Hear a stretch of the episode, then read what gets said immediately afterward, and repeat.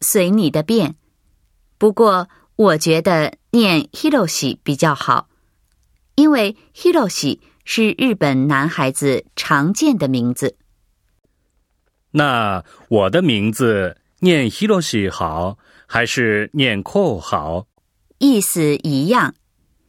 Hiroshi 是训读，Ko 是音读。音读是模仿汉语的读法，训读是汉字的日语读法。红字怎么有两种读法呢？意思不一样吗？张念秋，红念 Hiroshi，或者 Ko。我叫张红，我的名字用日语怎么念？中国的中。